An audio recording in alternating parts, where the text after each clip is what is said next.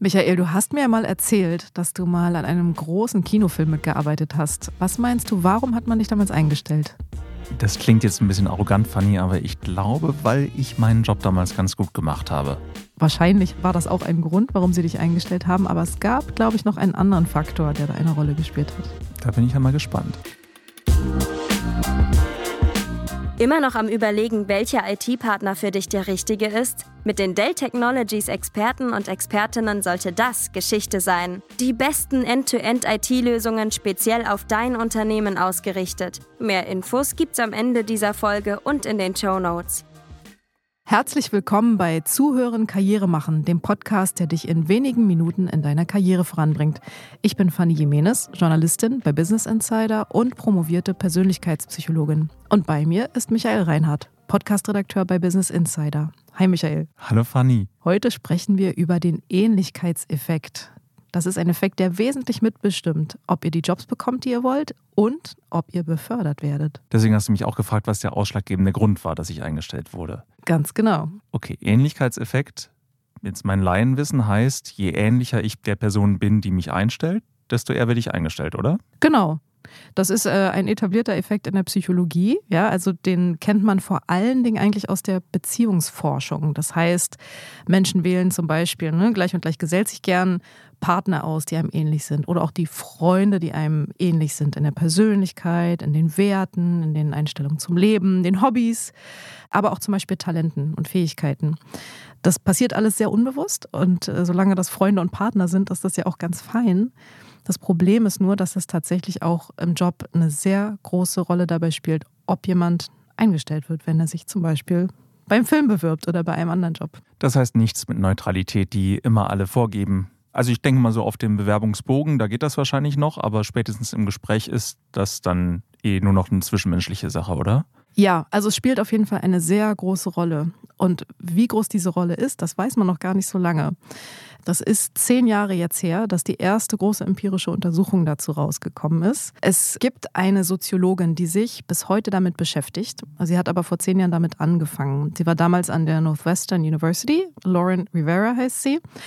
Und die hat damals 120 Interviews sich angeschaut, die Fachleute, also Recruiter vor allen Dingen, Personaler in äh, US-amerikanischen Elite-Firmen durchgeführt haben, um Kandidaten einzustellen. Das waren Investmentbanker, das waren Anwaltskanzleien, Unternehmensberatungen, also wirklich renommierte Arbeitgeber dabei. Und sie hat festgestellt, dass das Ausschlaggebendste für die potenzielle Einstellung der Leute war nicht, was sie konnten oder wo sie studiert hatten oder wo so ihre fachlichen Schwerpunkte lagen, sondern der Smalltalk am Anfang des Gesprächs hat darüber entschieden.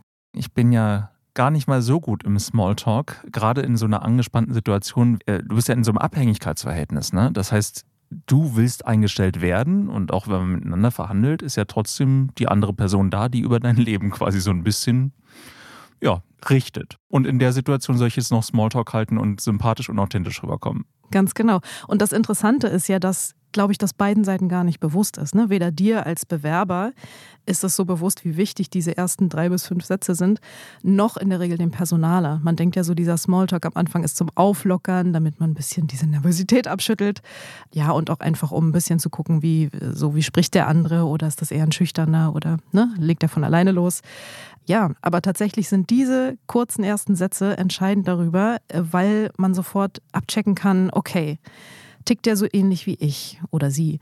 Gibt es da einen, einen Funken? Ist der mir sympathisch? Kann ich mir vorstellen, mit dem mal Tennis spielen zu gehen oder wenn man lieber kegeln geht, kegeln oder joggen oder zu feiern. gehen oder feiern, ganz genau. Das heißt, diese, diese paar Sätze reichen schon aus, um zu gucken, okay, haben wir eine gemeinsame Basis, das ist ja vor allen Dingen ein Gefühl, ein Bauchgefühl, oder haben wir das nicht? Die Lauren Rivera hat das beschrieben, ich zitiere das mal, weil ich den Satz so schön finde. Meine Ergebnisse zeigen, dass Arbeitgeber in vielerlei Hinsicht bei der Einstellung von Mitarbeitern eher an die Wahl von Freunden oder Liebespartnern denken, als an die Auswahl neuer Mitarbeiter. Das erklärt tatsächlich sehr viel, wenn ich jetzt an den Film zurückdenke, weil der Regisseur und ich, wir haben vorher nur mal fünf Minuten miteinander telefoniert, bevor ich eigentlich eingestellt wurde. Mhm. Jetzt war ich sicherlich auch auf den letzten Drücker verfügbar, aber trotzdem waren wir uns sofort sympathisch und er hatte überhaupt keine Bedenken. Mhm. obwohl er fachlich überhaupt nichts von mir wusste oder ob ich meinen Job gut machen werde. Aber es hat sofort so Klick gemacht, das mhm. hast du gemerkt und hm, muss ich mich dann jetzt schlecht fühlen und denken, dass ich den Job deswegen dann nur bekommen habe, weil ich sympathisch bin? Oder was denkst du, wie viel Prozent macht das dann aus tatsächlich? Ja, also prozentual kann man es nicht so ganz beziffern. Die Lauren Rivera hat gesagt, es spielt beides tatsächlich eine Rolle. Also deine fachlichen Kenntnisse sind nicht ganz unwichtig. Sie konnte aber nicht sagen, welcher Anteil sozusagen, wie viel da ausmacht. Also mhm. ne, Sympathie und, und dieses Ähnlichkeitsprinzip versus fachliche Kompetenzen. Was sie aber feststellen konnte in ihren anderen Untersuchungen, war, dass je anspruchsvoller der Job ist, also sozusagen je höher der angesiedelt ist, je mehr Fähigkeiten man dafür braucht, je sozial kompetenter man dafür sein muss, umso wichtiger wird das Ähnlichkeitsprinzip.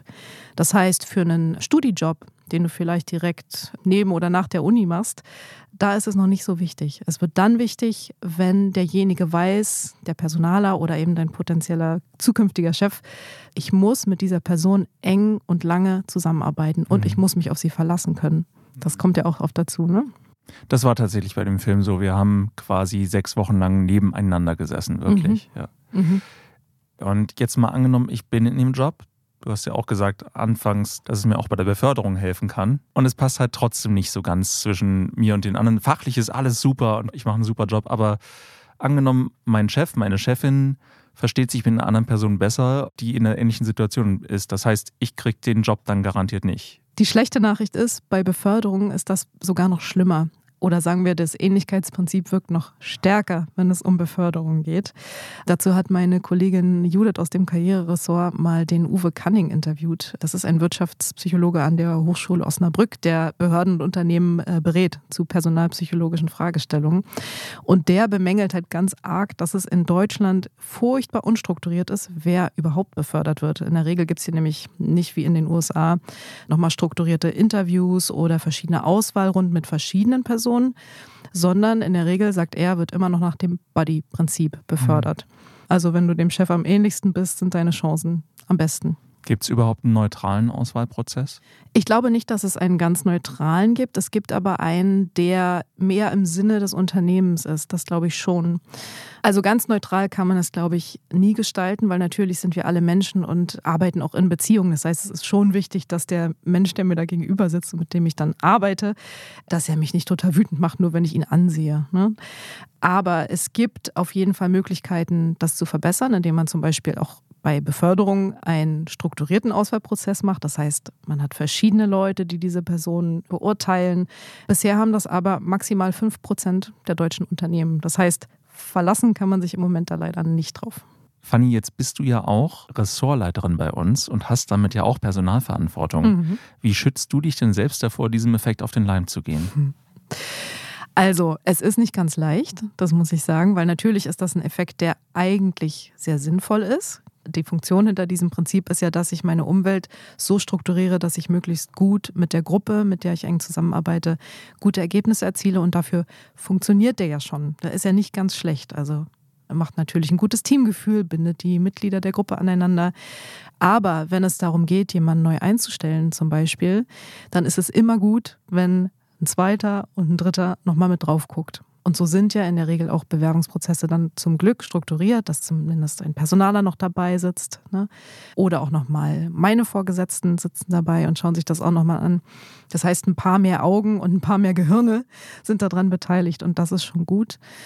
Was ich auch gut finde, wo tatsächlich mehr Unternehmen zu übergehen inzwischen, ist den Führungskräften, die sie dann mal ausgewählt haben, von denen man nicht genau weiß, ob sie tatsächlich die Idealen sind, gut zu schulen. Also durch Coaching zu begleiten, ne, was ja oft beinhaltet, dass man sich selber reflektiert, dass man seine eigene Wahrnehmung hinterfragt, dass man schaut, warum habe ich jetzt eigentlich einen Konflikt mit dem und dem Menschen oder warum möchte ich diesen Menschen einstellen und nicht den anderen, der auf dem Papier aber gleich gut qualifiziert ist. Trotzdem, es liegt halt in unserer Natur, dass wir uns nicht ganz davor schützen können, oder? Ja. Am Ende wollen wir auch mit gewissen Leuten einfach zusammenarbeiten und nicht jeden Tag gefrustet oder schon mit einer bösen Vorahnung in die Firma kommen, um dann wieder zu sagen, ach, die Person wieder. Ganz genau, ja. Wenn ich jetzt, so wie ich zum Beispiel, in einem Bewerbungsgespräch extrem aufgeregt bin, hast du einen Tipp für mich, was ich tun kann, damit ich diesen Smalltalk, diesen essentiellen Smalltalk-Part überstehe und vielleicht sogar meistere? Hm. Also zum einen hilft ganz toll die paradoxe Intention. Falls ah, die ihr, hatten wir schon mal. Die hatten wir schon mal. In Folge falls ihr, zwei. Richtig, falls ihr die noch nicht gehört habt, hört da unbedingt rein. Da gibt es einen sehr guten und sehr einfachen Trick, was man gegen Nervosität und Angst tun kann. Aber, also die Frage zieht natürlich auch darauf ab, kann ich dieses Prinzip vielleicht irgendwie herstellen? Ne?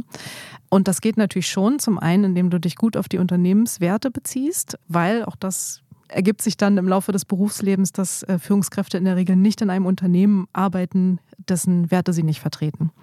Das heißt, beruf dich da gern auf die Werte. Du musst das ja auch gar nicht sofort in Bezug ähm, aufs Unternehmen machen, sondern wenn es deine eigenen Werte sind, idealerweise, kannst du auch die darstellen. Das geht ja auch in einem Smalltalk. Muss man sich natürlich vorher ein bisschen zurechtlegen, aber das macht man ja in der Regel sowieso beim Bewerbungsgespräch, mhm. wenn man so aufgeregt ist und der Start so ein bisschen schwierig ist. Aber trotzdem nicht verstellen, sondern authentisch bleiben. Unbedingt. Also das funktioniert, glaube ich, tatsächlich auch nicht. Ich glaube, Menschen haben da auch sehr gute Antennen für, äh, wenn man sich verstellt. Aber man kann natürlich schauen, also wenn der Chef die gleiche Sneakermarke trägt wie man selbst, ne, hat man schon mal einen Anknüpfungspunkt. Liegt ein bisschen auf der Hand. Äh, wenn nicht, kann man schauen, ob man was anderes findet, spontan. Aber ich glaube, vorbereiten kann man gut. Dieses Fokussieren auf, was sind eigentlich Werte, warum möchte ich hier arbeiten und die Wahrscheinlichkeit, dass mein Gegenüber zumindest Interesse hat an diesen Werten, genauso wie ich, ist relativ hoch. Ja, danke, Fanny. Dann werde ich jetzt gleich mal nachschauen, welche Sneaker-Marke unser Chef trägt, damit ich bei der nächsten Beförderung auch überzeugen kann. Das klingt doch nach einem guten Plan, Michael. danke euch fürs Zuhören. Wenn ihr übrigens auf einen interessanten psychologischen Effekt stoßt, den wir mal erklären sollen, oder ein Problem habt, wo ihr nicht so richtig weiterkommt, dann schreibt uns gern an podcast.businessinsider.de. Bis bald, wir freuen uns auf euch. Tschüss.